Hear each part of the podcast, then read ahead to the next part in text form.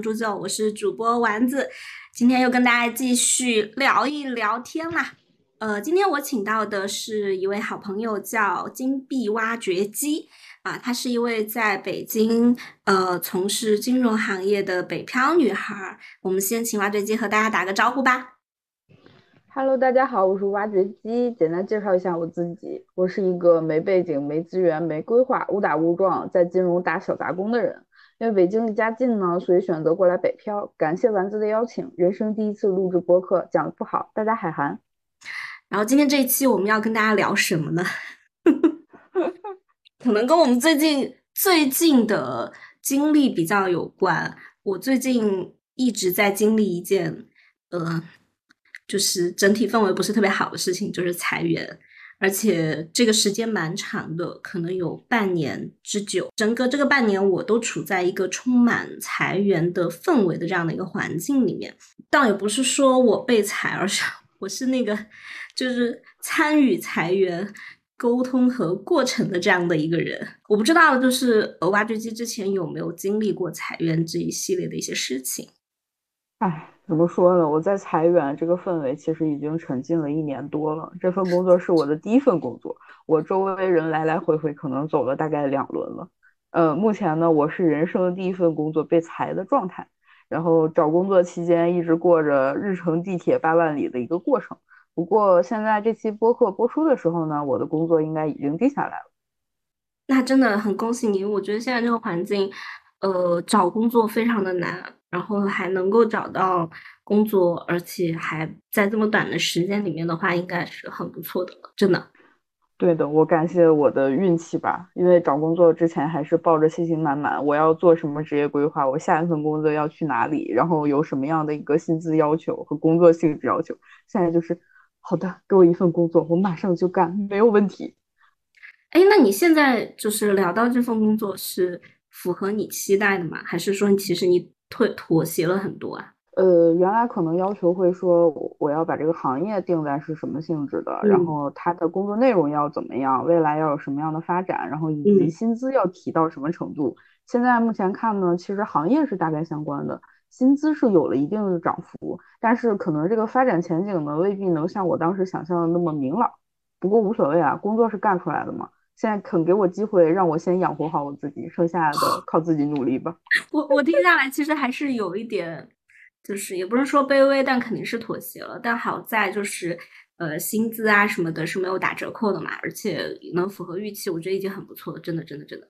主要是之前我是一个被理想骗进了行业的人。我会觉得工资什么前几年的不要紧，咱们奔的是一个前途。然后我就拿了一个远低于市场的薪资，就这么干了很久。如果我不经过这一波的话，我很有可能以后的薪资也很难谈。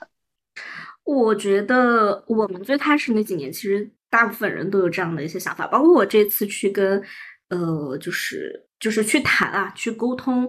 呃，这些被裁的同学，其实呃也会有一些同学是有这样的一些想法的，就是非常的理想主义。我们今天其实不谈呃我所在的这个环境它为什么裁员啊，很简单嘛，就是经营上肯定是有一些问题的。呃，但是我们会不会被裁员，我觉得还是有一些蛛丝马迹可循的。我自己所在的这样的一个团队，其实它是一个中台团队啊，用互联网的话来说就是中台团队，用咱们传统行业来说就是一个支持团队。就是他其实不是一个给公司赚钱的这么一个团队，可能这样的团队他在公司经营的比较好、蒸蒸日上的时候，他真的能够给组织带来的作用，就是能够帮助这个组织在往前跑的时候能更润滑一些啊，更顺畅一些。但是如果今天这这么大一个企业、这么大一个组织，它的经营有困难的时候，其实这样的团队他其实要裁员也真的是。呃，道理上也是说得过去的，对，所以，我我觉得在我们今天团队里面，要要就是先拿我们这个团队来开刀，其实我自己心里是有一些预期的，对，但是我真的没有 想到我会变成那个去谈和沟通的这样的一个一个过程的这么的一个人，就我还很意外，因为我当时给我老板说的是啊，会不会直接就裁我了，就是那种状态，就是我。结果他跟我说的是不不裁你，但是你要去跟 被裁的人沟通。我觉得他的潜台词是不先裁你，先先不裁你，你把别人裁完了再裁你。裁我是吧？对，你的剩余价值还没有被压榨完。啊，是我我我我其实也有这种感觉，这种感觉越到后面会感受越深。我先聊一下我就是整个这个事件的一个过程。嗯，我自己其实是从今年三四月份的时候就开始参与这个事儿。你想从三四月份一直到现在，嗯嗯，这中间其实是经历了两次大的裁裁动。然后我自己去年十一月加入的这个团队，然后今年三月的时候呢，就开始面临第一次的洗牌。当时的洗牌是因为我们整个大团队的老板离职了，就来了一个新的老板。那一朝天子一朝臣吧，就是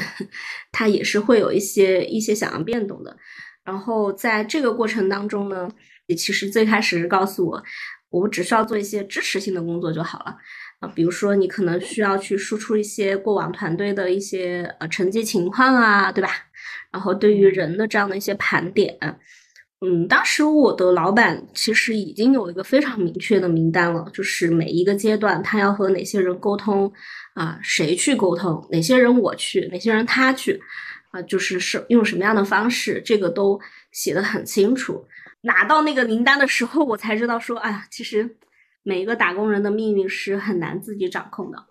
啊，是的。其实他可能评估的维度和方式会更多元。比如说，你在这个团队里面的薪资是不是拿的最高的呀？然后你日常要不要配合配合老板做事情呀？等等等等，就是会有很多维度的。嗯。其实我也讲一下我的观察吧，就是像丸子姐说的，她的部门是中台部门，我们部门其实也是中台部门，前台支持销售，后台配合产研。这个部门其实所谓的就是无法创造核心的业绩，需要更多的协作和平台搭建，是跟着喝汤的属性。但是呢，现在行情不好，连上面真正能吃肉的人都要喝汤了，那喝汤的人就去喝西北风吧。我这边 其实是经历了三轮的变动。我的观察啊，因为我的第一份工作时间还是比较短的，我得出的一些经验性的理论呢，就是说，第一批被砍掉的人呢，他可能是性价比不高，或者说他业务态度上出过问题，他在老板心里是被记过小账的，或者说他这个岗位其实是有备岗的，原本业务扩张的时候，领导拍脑门子招进来的岗位，可能在这一轮经济下行的时候，这一波人是被第一批砍掉的。然后等第二波可能是什么呢？就是因为随着经济的发展不好了，有些原来的业务发展的一个触角，它就会缩回来。一旦放弃了这部分业务的发展，这一部分职位也会被砍掉。所以很多时候，呃，大家都知道加入初创企业很危险，但是也要警惕那些已经比较久的机构和比较老的平台，它突然开发了新的业务线，这个其实也很危险。对。第三轮卡的是什么呢？就是跟销售，销售就是真正创造价值的结合不紧密的岗位。嗯，这部分岗位呢，它可能会被划分到别的部门，然后他到了别的部门，跟别的部门老板并不熟嘛，自然就被借刀杀人砍掉了。就是大家有没有听过 S M 柳志明说过的一句话？就是我们的公司好像真的完蛋了。这就是我当时的一个心声。我我其实也是，我当时就在想说。因为我，你想我十一月加入的嘛，然后三月就开始有动静了。我当时就在想，我们十一月的时候还在扩招呢，那你当时是为什么要扩这一波呀？我觉得很多时候扩招就是真的是，可能是领导思维不清晰吧。嗯，或者某种程度上，他们会不会寄希望于我？我原来业绩不好，是因为原来这个组织里的人太陈旧了，我需要换一批新鲜的血液。但是一个公司能不能运转得起来，它外部有外部的环境，内部也有内部的生态，绝对不是说换一些小小的零件就能够解决问题的。嗯，我觉得如果他抱有这样的希望，那他应该是太换。就是说，他不会存在人多的情况。你有新人进来之后，应该会有老人走。但实际上，我们的状态是补位的人，就是说，很明显是原来的人不够，然后进来了人，然后持续在做这个事儿。所以我觉得应该是扩招的时候没有想清楚。哦，明白。对。然后，嗯，你刚刚说到就是说这三种人吧，就是他不同的位置的这样的一些人。呃，我感受最深的，特别是像在互联网公司。呃，这种像我们这种就是所谓中台、所谓的这种运营的人，嗯，坦白来讲，只要你不直接跟公司产生利益，因为其实大厂大厂，你说它冗冗杂，哦，你说它很多人，其实大部分的人都在做运营，都在做这些所谓跟跟前台没有那么紧密的一些事情，可能这些事情在呃新的所谓的新的项目里面，呃，可这个项目甚至它都不赚钱。啊，也有可能就是说，它是在一些老的项目里面，因为它比较成熟了以后，需要更多更精细化的这样的一些垂类，然后就招了一堆人运营进去。那遇到风吹草动的时候，那自然就是好几件事儿并成一个事儿。只要它的大逻辑在一条线上，那么多的人就可以被裁掉。其实对整个打工人的群组来说是很很不公平的，很不客观的。这完全就是属于这种嗯决策上的这样的一些呃。不合理而导致的，这这在我看来是这样子，是这样的，就是我的岗位跟运营其实是可以理解为是一致的，但是行业可能上稍微有些偏差。运营其实它是某一个完整的业务线里，它需要不断去补位和做一些杂活的一个岗位。有些任何可能临时缺岗的时候，只要没有特别强的专业性，运营就要上。但是运营呢，又是可能这个整体的项目出了一些问题了之后，最容易背锅的人。所以你就可以理解到，运营它在至少在产运研的这个生态链里，它是最底端的。做好了呢，可能不是什么原因，是因为产品好、系统好；做不好呢，是运营运营的不好。这个我已经体会很多了。但我我自己在这场这个过程当中，其实我是一个我自己的定义就是，我觉得我自己是一个夹心饼干这样的一个位置。就首先我不控制这个名单，就我对这个名单没有任何的决策权，我是被通知的那个。但是呢，我不在嗯名单上面，我需要跟名单里面的同学去沟通，然后我自己又没有任何的这种决策权。比如说沟通的同学他可能会有自己的一些诉求，啊，我对于这些诉求丝毫没有决策，我只有传达，就甚至就是最后的这个方案、礼包等等这一系列的这些东西，我都。我都只有传达的这样的一个呃一个一个一个职职能呃职责，我没有其他可以做的事情。然后我在这里面其实发现了，就是有几种，就是通过这种沟通，我会发现有几种同学吧，让我让我比较纠结的一些同学。第一个就是，如果是面对的人是我比较认可的，因为其实裁员他不是说。要把这种成绩或者说是绩效不太好，或者说怎么样的人，就是整个团队不认可的人裁掉，他可能有时候是一个团队整体都裁掉。那么在这里面肯定是有一些优秀的同学的啊。如果面对这些优秀的同学，嗯，那组织还是希望让我用这种绩效的方式，简单粗暴的去沟通，其实我自己是并不太认可的。就我自己还是会有一些，嗯，说说粗暴一点，就是我还是会有一些所谓的愧疚啊。对，然后通常面对这样的一些人的时候，组织的做法是什么？就是他会先抛出一个条件没有那么好的橄榄枝。举个例子，比如说你现在，呃，你在 A 这个岗位，然后这个岗位你已经做的很熟了，对吧？然后呢，呃，薪资啊、薪酬啊都还不错了。然后他会告诉你，我们现在这个团队没了，那有 B 这个岗位。那 B 这个岗位你完全都不熟悉，啊，你也没有做过，而且你可能，呃，一看也知道 B 这个岗位是。呃，没有那么好的，然后会让你看你愿不愿意去接。一般这种情况下，团队就是，嗯，他其实就就是在赌现在你的市场环境不好，然后大家会不会有别的一些选择啊？如果是这种时刻接了这样一个橄榄枝的人，他会让你继续在这样一个更恶劣的环境里面去让你去生存。我自己的经验就是别接，就是别接，因为我自己谈过的一些同学里面。呃，也有同学就是接了这样的一个橄榄枝，但是到最后他会自己非常难以忍受这样一个恶劣的环境，然后自己就走了。就是你如果站在你合理的这样的一个岗位诉求里面去争取自己的利益，哪怕我短期内，呃，我确实是呃需要被离职、被迫离职，呃，我短期内可能是需要很艰难的去找工作，但是。呃，也好过你要去在那个那么难受的一个环境里面，因为这个所谓的橄榄枝，其实真的不是一个很好的橄榄枝。我自己谈的其中一个员工就是，他本来是做运营岗位的，呃，而且自己是运营里面就是能力比较强的，嗯，然后呢，呃，老板肯定也希望嘛，就是说希望把他留下，但是呢是希望他去呃，就是榨干他最后的这种 价值，然后就让他去去到前台啊去做一些销售类的这样的一些岗位。其实那个女孩她没有任何的这种销售的经验，而且就是需要需要从零开始。但实质上，那个销售的团队已经非常非常的平稳了，根本不可能对一个新人来说有很多的这种资源的倾斜。然后他就是接了这个所谓的橄榄枝之后呢，呃，要在一个非常竞争非常强烈的这样的一个环境里面从零开始去做销售，最后他自己实在忍受不了，就是忍受不了了之后，然后自己主动提了离职。就可能老板也知道，就是我让你在这个。不好的环境里面生存，如果你能在这个环境里面生存得下去，那其实你同样在为我创造价值。如果你生存不下去，但凡你接了这个橄榄枝，那从经营成本的角度来讲，只要你离开了，那我就会省一笔赔偿的钱。就这个就是最实在的，它背后的逻辑。所以我在这个地方，我也和所有的听友说，就是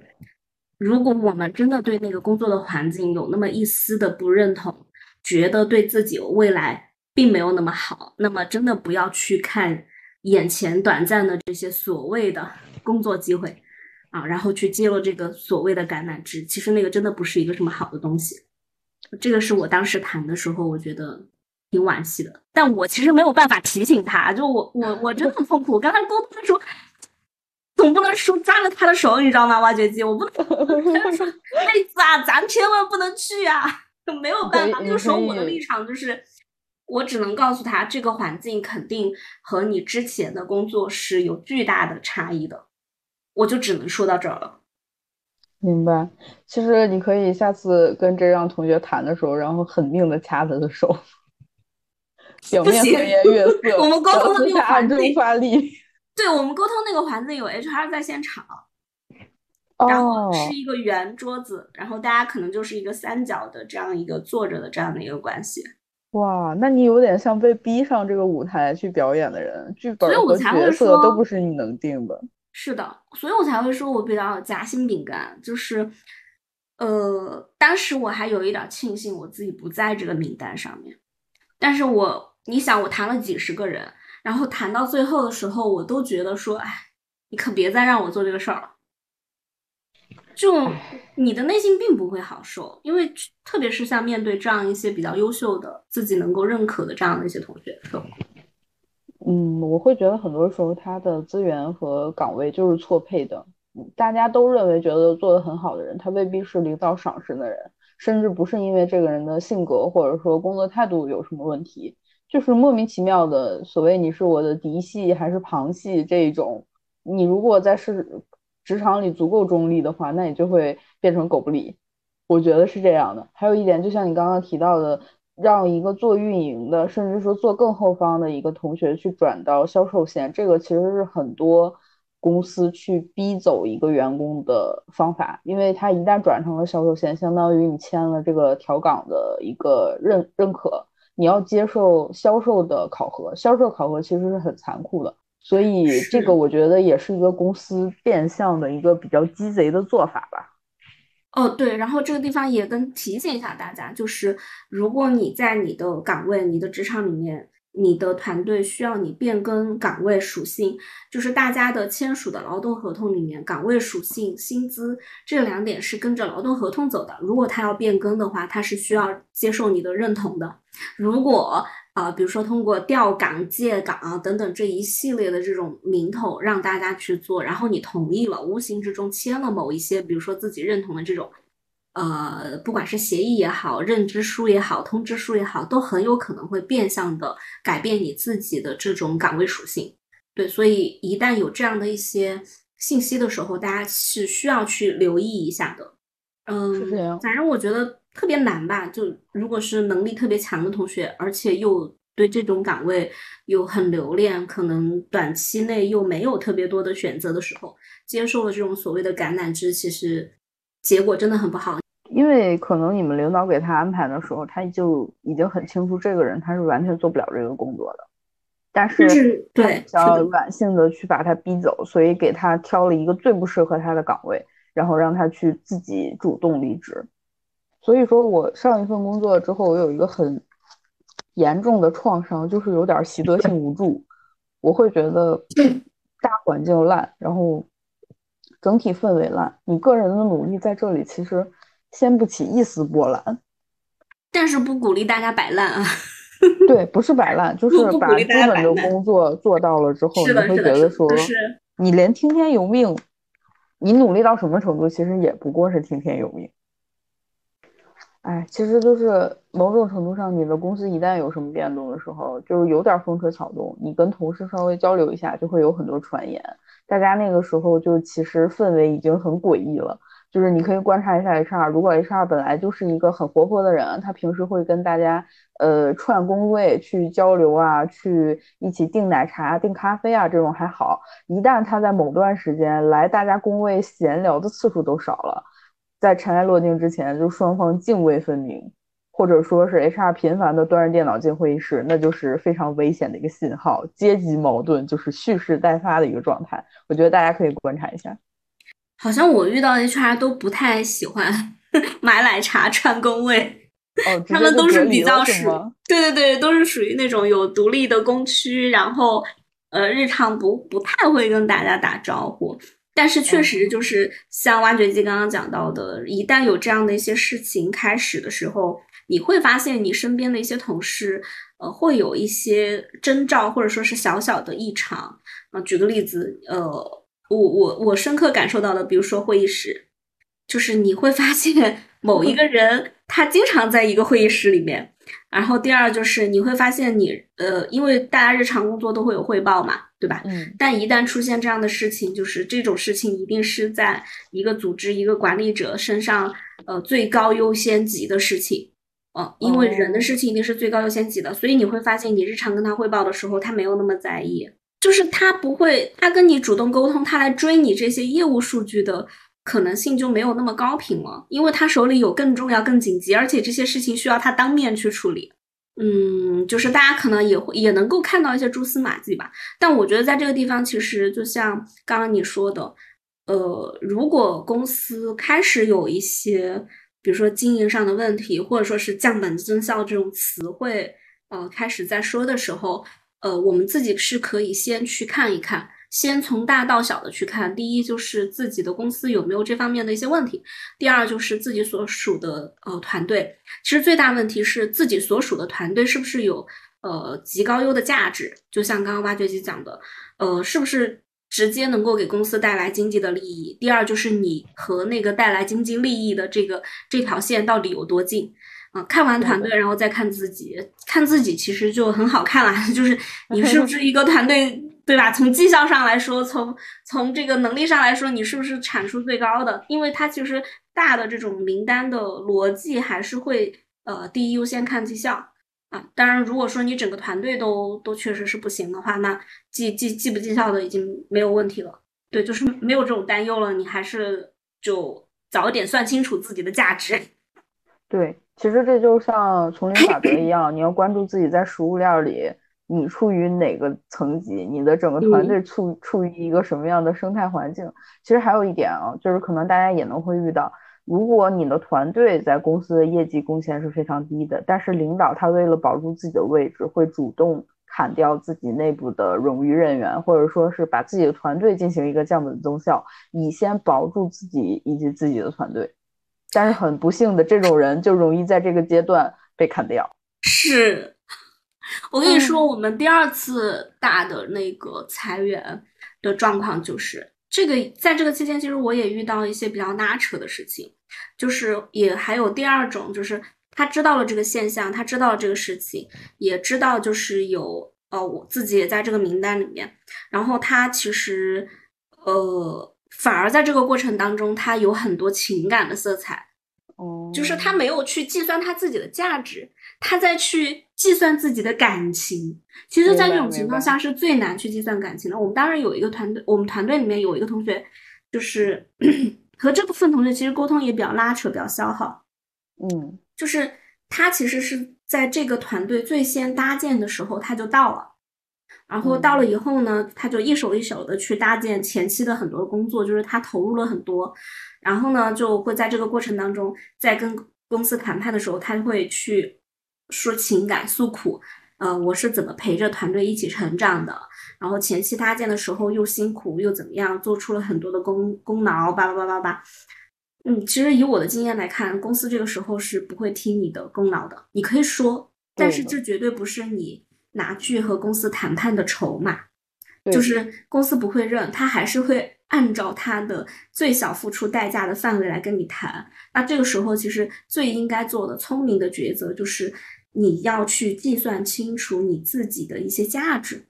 而且这第这是第一种，第二就是你切记，你在这个时候通过这种情感的触达和这种嗯宣泄，然后让整个团队躁动起来。就是有可能本来，呃，可以看在一些情感的份上，或者说是可以跟你谈的很、很、很、很顺畅的，但反而因为你有一些负面的情况，公司在这个时候就会，呃，所谓的负面情况，他会来收集你所谓的这种负面传播、负面导向的这样的一些行为，然后通过这些行为来来压低你自己对你自己价值的一些预期。对的，是这样，就是职场还是更讲理性、更讲结果的一个环境。当然不是说不存在讲感性，但是当大家在试图用理性跟你沟通的时候，你不要去讲感性，这个时候你会处于一个弱势状态，过度的关关注自己的感性或者关注自己的付出，很容易被人扣上情绪化呀、分不清轻重啊。等等，很多原本不属于你的标签，一旦他扣到这个标签了之后，就是欲加之罪，何患无辞。这个时候你再去做更多的辩解，在他们看来就是有点歇斯底里，或者说怎么样更不理性了，反而这个帽子扣得更紧了。我建议是大家在工作上不要过分的投入情感。当然，投入精力是对的，但是投入情感就是某种程度上跟你这跟这份工作可能绑定的有点太深了，你对他要求的回报有点太多了。我之前看过一个视频，就是有一个律师事务所的律师说，他说工作最应该给你的回报就是钱和奖金，只要这份工作给了你当初承诺给你的钱和奖金，那么他就及格了。其他的所谓的，呃，就是好的人际关系，然后给到你的成长，好的项目，呃，自己累积下来的经验，好的 leader，这些都是额外的，甚至是像中大奖一样的东西，就不要期待。如果你要期待这个，那你就要多了。我觉得在这一次的这种沟通里面，我感受非常深。我们当时有一个非常优秀的同学。他确实很很优秀，很优秀。而且，如果按照他本身的付出和他的工作的成绩，如果他能够客观一点的话，就是是能够符合他自己的一些预期，然后去呃去给到他这样的一些补偿的。对，但是他就是临了在谈之前，呃，煽动了很多，比如说要去要去集中，对，就是你也知道，就是员工容易容易。就大家可能真的很容易在那个时候上头啊！我觉得上头是真的很不好的一种一种一种情绪。我觉得也要警惕这些所谓煽动的人，很多人他去煽动，但是他不去做，要小心这个。他他很实诚，他也去做 他希望通过煽动，他希望通过煽动，然后获得更大的利益。但是以我所了解的是，不太会，因为这个时候，呃，所谓资本，所谓呃组织，他已经计算好了。就是他来跟你谈的时候，他已经计算好了。你能做的就是你自己要先做好计算，然后在很多的地方去强化你应该得到的这个利益。就是你回归到这个工作本身应该给你的是什么？是钱和奖金。如果一开始他就给了这些，那么最后他其实也只会拿呃钱和奖金，然后或者说是补偿来跟你谈这些。所谓你想要煽动的，你希望呼唤起来的这个公司也好，这个团队，你过去的成长的付出的，你跟他同甘共苦的这些都没有作用，真的都是没有作用的。反而你越呼喊的多，你希望通过煽动获得的更多的利益，反而会影响你本来应该得到的一些东西。我觉得其实听下来，这个同学他还是有点偏理想主义，他很在意自己过去的付出，但是对于企业来说，你只要付出过的了，你在当下付出时对企业的回报无怨无悔的时候，其实这就是过去式了。他会期待说，我付给你更多的工资，你要付出更多，而不是我现在给你增加的工资是对你过去的奖励。所以这一点大家一定要分清楚，他的企业付款就是这么一个逻辑。但是我也会觉得说，呃，如果说大家都只奔着一份为了钱、为了薪资的工作去做工作，会不会更痛苦？我觉得有些人是会更痛苦的。我就是一个偏理想主义的人，我总是想要追寻有意义的东西，想要创造价值的工作，还想说是为了我个人的简历去打工，为了我以后的事业做积累。但是其实种种下来了之后，我也受到了挫折。我觉得我以后也不会完全放弃自己的一些理想的一面，只是说我会适当的收敛，不会因为过于的理想，自己给自己画饼，去放弃更多更实在的利益，然后去忽视现实中的一个情况。我会更综合的去判断这份岗位带给我的价值。我在想，我们现在今天这个社会环境，以及今天这一代成长起来的同学，他还真的需要通过工作去找意义吗？呃，最简单来讲，你工作在某完成某一项任务的时候，你会不会有成就感？我觉得，哪怕说不是去靠工作寻找意义的人，他也能从工作中的某一个瞬间获得成就感。可能这些成就感就是那一瞬间的意义了。那那那一瞬间带给你的快乐也好，自我肯定也好，它就是你在完成这个工作之外，给你带来很高的一个情绪上的附加的价值。嗯。这点我认同，但是我我说下我最近的状态就是，嗯，如果他能给我这一瞬间的成就感，那固然很好，但我不希望把我的意义寄托在这一瞬间的成就感上。我我最近也跟一些我同事或者说是朋友聊天，就是他会觉得他的工作给到了他，嗯，一些新的挑战，嗯，然后他希望在这个新的挑战里面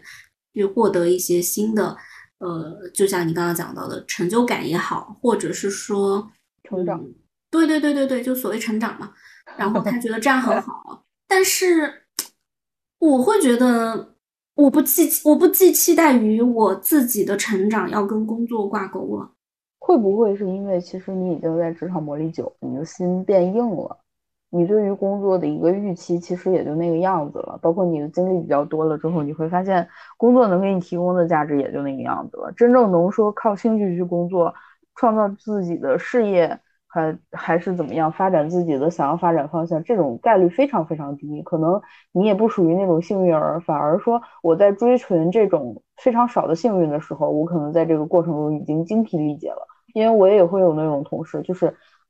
态度特别好，领导说什么我做什么，不去考虑这件事情它是不是一个狗屁工作，也不考虑说这件事情是不是领导他想错了或者一时兴起，他会导致说我再返工，而是我完全做领导听话的一个助手。你让我做什么，我不多做任何一步的思考，我去完成，然后我交给你，这个责任其实也不在我身上，因为这里没有我主导的地方，只是你交由我来做的，到时候我也能够被免责，即使被责备，我也是一点点小小的。态度上被责备，因为这个事情不是由我决定的，所以我会觉得说，可能是因为工作年限有关吧。这位同事他已经工作了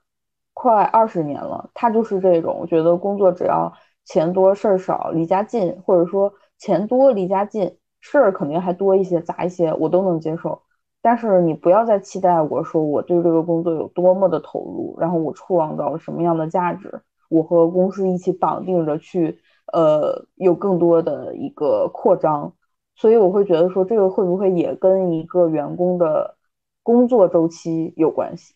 你你要知道，就是这样的员工，他其实曾经也一定是一个，嗯，愿意去挑战、愿意去创新、愿意去提意见的这么一个人。但是他为什么今天不提意见了？一定在这个过程当中发生了什么？呃，以我所在的行业互联网来说。呃，我们前几年都说拥抱变化，对吧？就我们经常会遇到什么一个组织架构变了，三个月以后又变。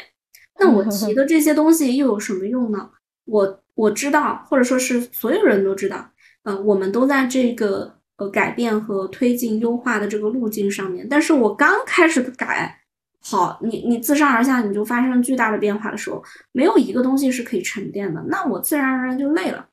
然后大家不管换什么样的环境，都。表现出这种疲态之后，就说明不是一家公司有这样的的变化，它整个行业自上而下都是这样的一个状况。可能前几年因为有资本的冲击，有钱了，所以什么样的新兴行业，不管自己所在的公司在这个方向有没有优势啊，然后有没有呃这种专业能力，然后我都所谓的防御性抵制，然后我都去建这两个部门，大不了三个月我又再换，就导致了人的这种创新的能力。在这种疲于奔命的改革，所谓改革中被消磨殆尽了。你老是让我拥抱变化，那变化什么呢？把人都改了改了。我觉得这是第一种，就是我们不愿意再去提了。第二就是，大部分的人发现了工作，呃，也就那么回事儿。就 以前说的世界是个草台班子，就这么大的一个世界，我总不能只在一家草台班子这儿，对吧？把我自己的终身绑定了。所以，可能在这个地方，这个是我不想把自己人生的目标和所谓的工作挂钩的吧。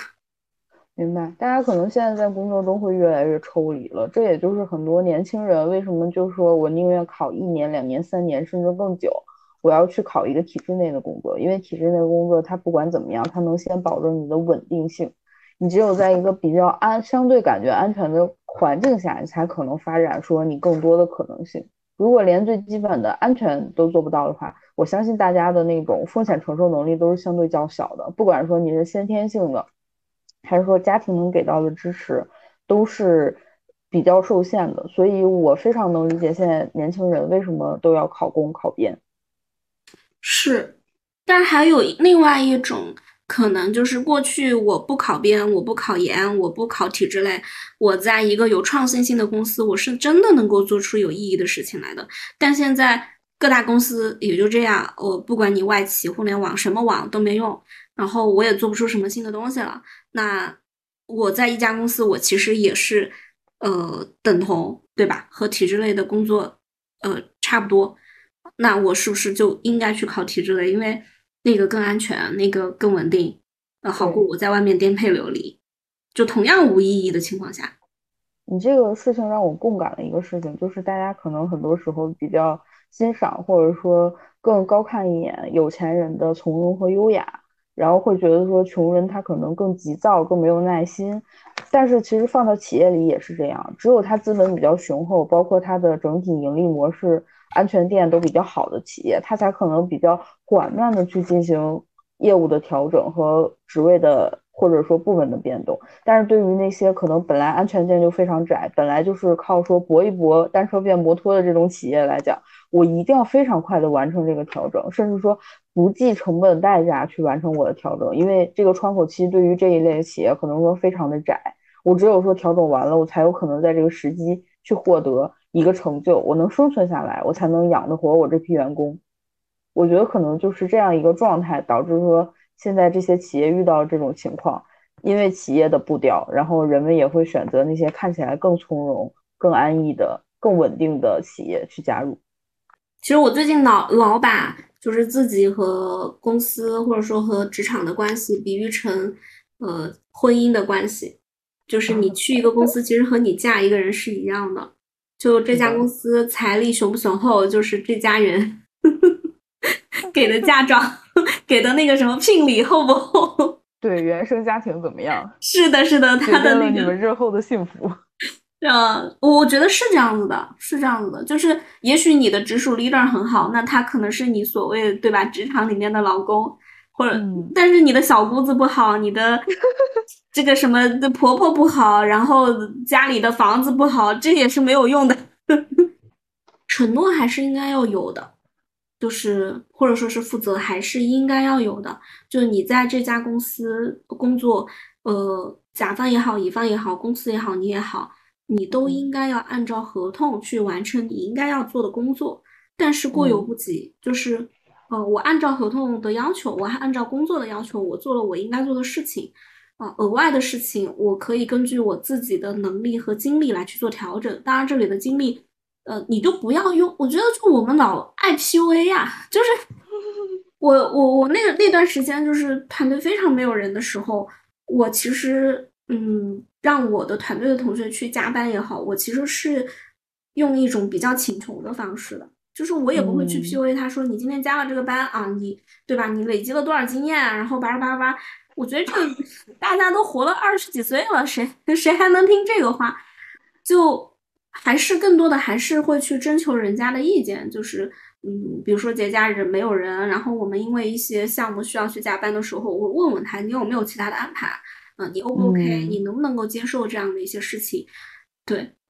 当然，我手里的这种权限非常非常小，我也没有办法跟人家承诺说你要涨薪什么样的。你相当于其实就是占用员工的，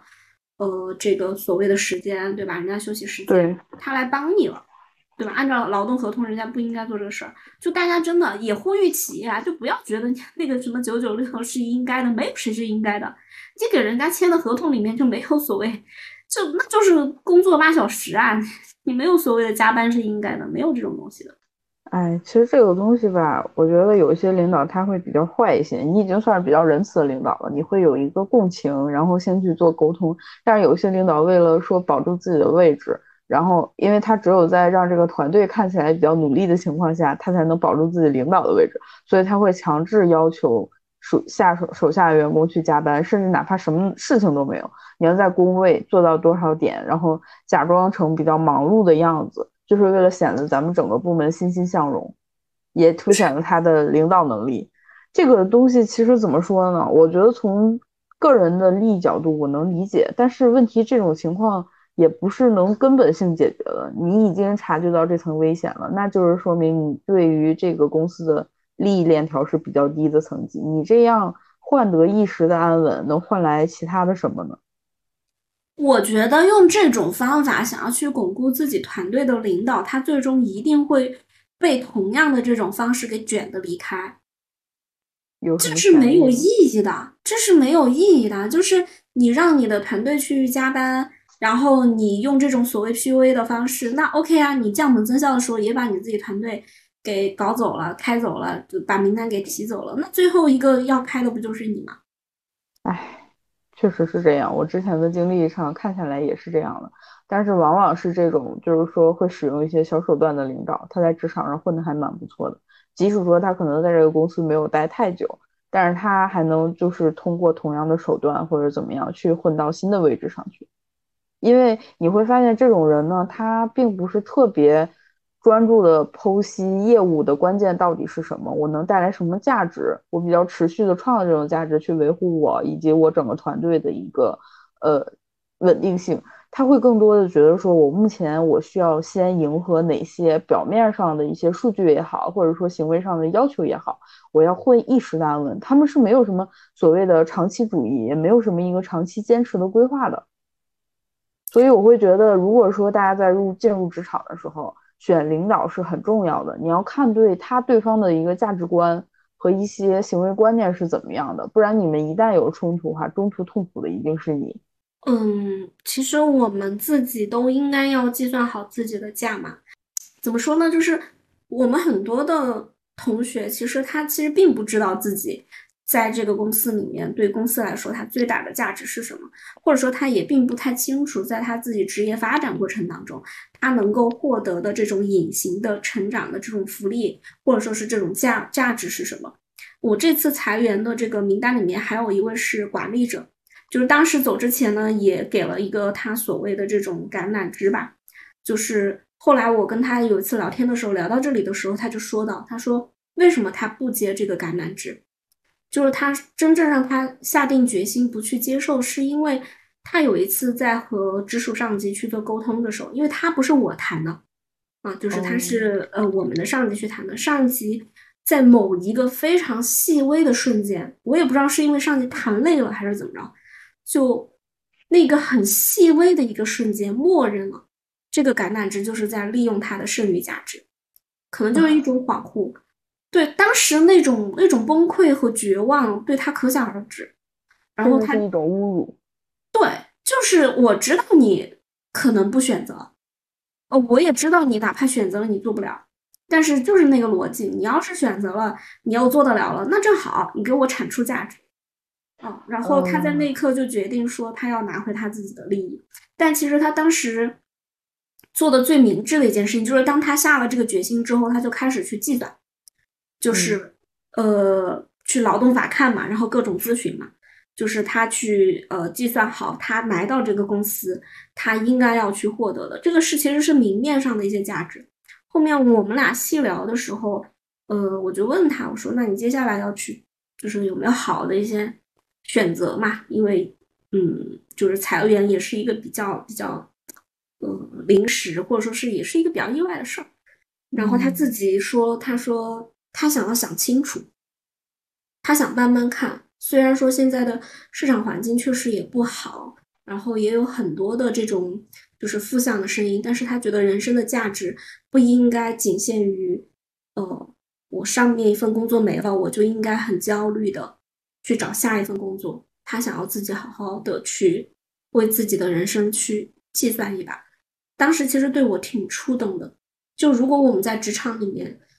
呃，很多事情无法自己去抉择的时候。我们第一可以做到的就是算清楚你为这个 团队的付出，以及这个团队应该给到你的价码。第二就是可能也需要去拓展自己的另外一片曲线。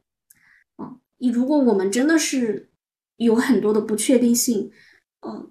会被遇到，或者说是我们会面对很多的这种不确定性的话，其实从另外一个视角来说，也许我们就是自由的。那你有更多的选择了，你好过你只有一条选择，你只有呃上班下班，然后被裁员，然后还是要去找工作的这一条选择。那如果你是有更多选择的，那就请不要害怕离开某一个地方。如果那个地方是你不喜欢，现在又无法离开的，那就是监狱。如果你有多重的选择，那你就不要害怕离开监狱。是的。其实我觉得这个也提到一个很现实的问题啊。我觉得在职场中的人，如果你想拥有这种所谓的选择自由、离开的自由，大家一定要管理好自己的资产负债表。不管说你有还房还房贷也好，你要覆盖你的生活成本、房租支出等等也好，你一定要在工作的时候，在你还有收入的时候，就很好的算清楚，做好储蓄，以备说你有这个足够厚的安全垫。在你做决策期间，或者说心态调整期间，能够让你保持着一个比较理性、舒适的状态，再做下一次决定。不然，很多人他为什么在职场中他可以任凭领导压榨呢？就是因为他可能安全垫不足够，甚至说他更需要这份工作多于工作需要他。所以这个时候你的选择可能就会很非理性，也非常的窄。另外一点就是，我当时其实是坚定离职的，就像。呃，你说的那位同事决定离职一样，他在那一瞬间受到了侮辱。我其实我也有这种感受，甚至我时常有这种感受，因为我很清楚这个公司里没办法找到一个像我这么便宜还负责的人承担这个岗位了，就是一个多重的一个唯一的因素，就是说很多打工人挖苦自己是耗材是螺丝钉，但是大家如果有的选，没有人是愿意让自己承受这种侮辱的。你我我想听一下，就是你怎么去调整你自己对这个这份工作的一个预期和这种灵活性，然后让对方放你的呀？啊，其实是这样，就是首先我非常清楚，整个公司里没有任何一个人对我这一个工作有如此深入的了解，甚至他从外面再雇一个同样的人，他可能也知道的比较片面。我是从入职之后就一直在做这个岗位，甚至可以说我见证了这个细分领域的发展。嗯，所以我对于这方面的积累是绝对足够的。另外一点呢，我又足够的了解我们公司内部的运营机制。我这个细分的领域需要对接的部门和他们的实际需求上来讲，我是最清楚的。但是我的领导为什么我这三年的工作价值没有足够的体现？甚至说可能因为我太负责任了，我把这个系统维持运转太好了，没有什么大的 bug 出现在我领导面前，也没有什么风险被暴露出来，领导会觉得。首先，我这份工作很简单。其次说，呃，我找了一个小孩儿，把这份工作就能做好了。那我其实不需要再投入太多的精力和人力成本到这里去负责这个工作了。这个小孩儿他怎么都能做好，我看他做的也蛮轻松的，他也没有经常来找我说抱怨也好呀，或者说是呃说一些困难诉苦也好，那就说明这个工作难度并没有那么高。其实很多领导他给你安排工作的时候，他可能说经过衡量，这个工作是你能胜任的，或者这个工作难度怎么怎么样。但是很多新鲜的事物和领域呢，其实领导自己都未必知道，他们就是找不到合适的人，也不觉得这个工作很重要。另外觉得说我钱很低，如果钱很低，你还愿意继续在这里干的话，那我就继续用你。甚至说你离职了，明天这个公司也不会因为这件事就垮掉。我就主动的说。我其实负责的工作呢，就是什么什么样的小事，我这边已经形成了非常详细的操作报告。如果有任何一个人过来接替我的工作呢，我都可以至少在两三天内把他培训到可以胜任我工作的程度。当然，其实我教的是一些，比如说操作方法，它只是术。但是这个平台的运转，因为涉及到运营的工作，它必然是有很多道和方法论的东西。如果一个人他前期来了之后，他只知道机器怎么操作，但是他却不知道他用这个机器去做什么的话，那说明他是不能胜任这个工作。但是我的领导他并没有意识到我既有术也有道的这个价值，所以我只能跟他说术是很简单的，术是可以学的，术是随时可以进行交接的，以此为一个诱饵去引导了他跟我们谈心的 HR 说。呃，可以尽快找他谈了，他这边可以尽快离职，因为领导他这边也有一个裁员的压力嘛，就是尽快把这些人都处理好了，他才好进行后续的工作安排。但是我在我离职的时候，我就下定一个决心，说我虽然在这段关系中可能是被扎了，或者说我付出的努力比不上。嗯，比远高于我的回报，但是我要做那个不后悔的人，我也不要做怨妇，我不要做祥林嫂，我不要带着这种不健康的心态去投入下一份任何一个工作。只有我能归正我的内心，说我不期望说我先做得好，我先付出，然后你来给我回报，我下一份工作才能更正常的去谈心，更做好等价交换。这个是我的一个求职心态或者工作心态上的变化。嗯。对我，我你说到就是要带着一个更好的心态，这个确实，因为也谈了那么多的人，然后大家可能在就是了解这个信息，呃，谈完之后都走出这一步之后，每个人的心态其实很不一样的，也有就是一直喋喋不休的，就是其实喋喋不休对我们没有任何一个好处，因为都是打工人，就是不管今天他在不在职，其实他都是打工人。老板也有可能就是某一个总某一个资本的打工人而已，就其实你不会对其他人有任何的影响，你只会影响你自己。你越是埋怨，越是呃焦虑，越是有情绪，只会越来越阻碍你往下一步去发展，走开自己，走出自己新的这样的一些呃世界。对，这个我觉得是不建议的。就是过去了就过去了，就是你谈了一段比较渣的恋爱。对，他没有想清楚，他就给你开始了，然后他给你下聘了，然后你自己也没看清楚，你自己就呃就嫁过去了，那不就是一段不太好的恋爱嘛？对吧？对。然后过了就过了，让自己有新的开始。我比较推崇的是，呃，我觉得首先在这个过程当中，就是你如果你你面对裁员，你接收到要裁员的这个通知，你要去面对它的时候，第一自己不要害怕，嗯。就不要害怕，不要有这种很激动啊，然后那种很惊讶的，就是走到今天大环境如此的时候，我们每一个人随时都有可能会面临这两个字。第一，不要害怕；第二，就是我们刚刚讲到的，去计算你自己应得的，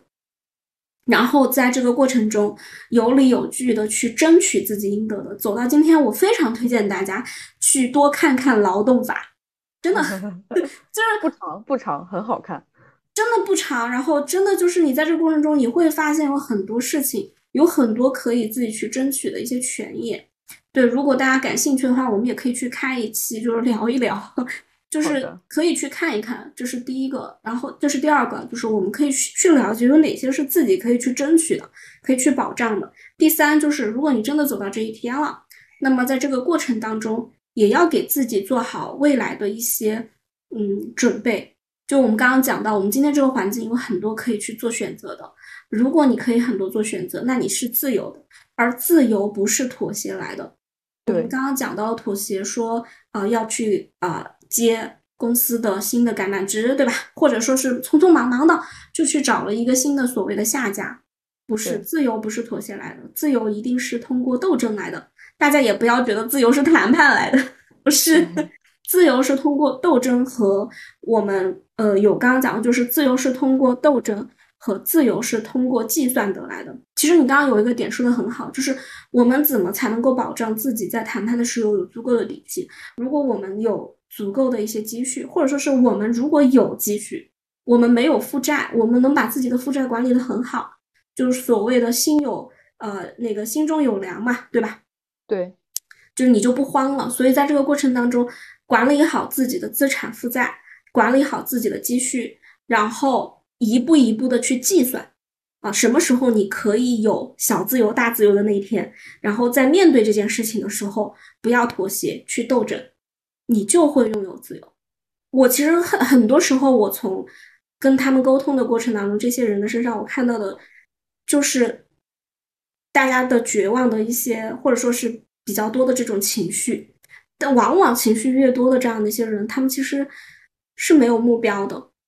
然后他会围绕他临时的，不管公司给他开出的价码，还是说其他的这样的一些比较临时的一些选择，然后就去停留了，漫无目的的去停留了。其实这种停留，真的不如离开，因为今天这个社会和世界留给年轻人的选择是很多的。